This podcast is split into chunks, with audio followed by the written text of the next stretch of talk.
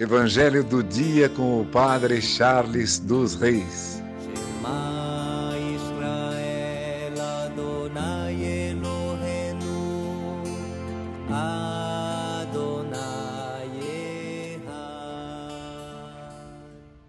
O Senhor esteja convosco, Ele está no meio de nós. Proclamação do Evangelho de Jesus Cristo segundo Mateus.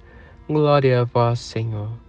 Naquele tempo, Jesus chamou os doze discípulos e deu-lhes poder de expulsar os espíritos maus e de curar todo tipo de doença e enfermidade.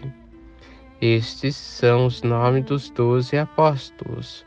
Primeiro, Simão, chamado Pedro, e André, seu irmão, Tiago, filho de Zebedeu, e seu irmão João, Felipe e Bartolomeu, Tomé e Mateus, o cobrador de impostos, Tiago, filho de Alfeu, e Tadeu, Simão, Zelota, e Judas Iscariotes, que foi o traidor de Jesus.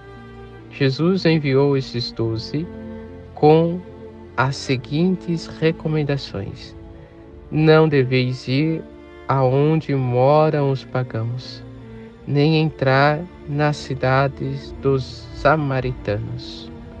E diante as ovelhas perdidas da casa de Israel. Em vosso caminho anunciai: o reino dos céus está próximo. Palavra da salvação, glória a vós, Senhor.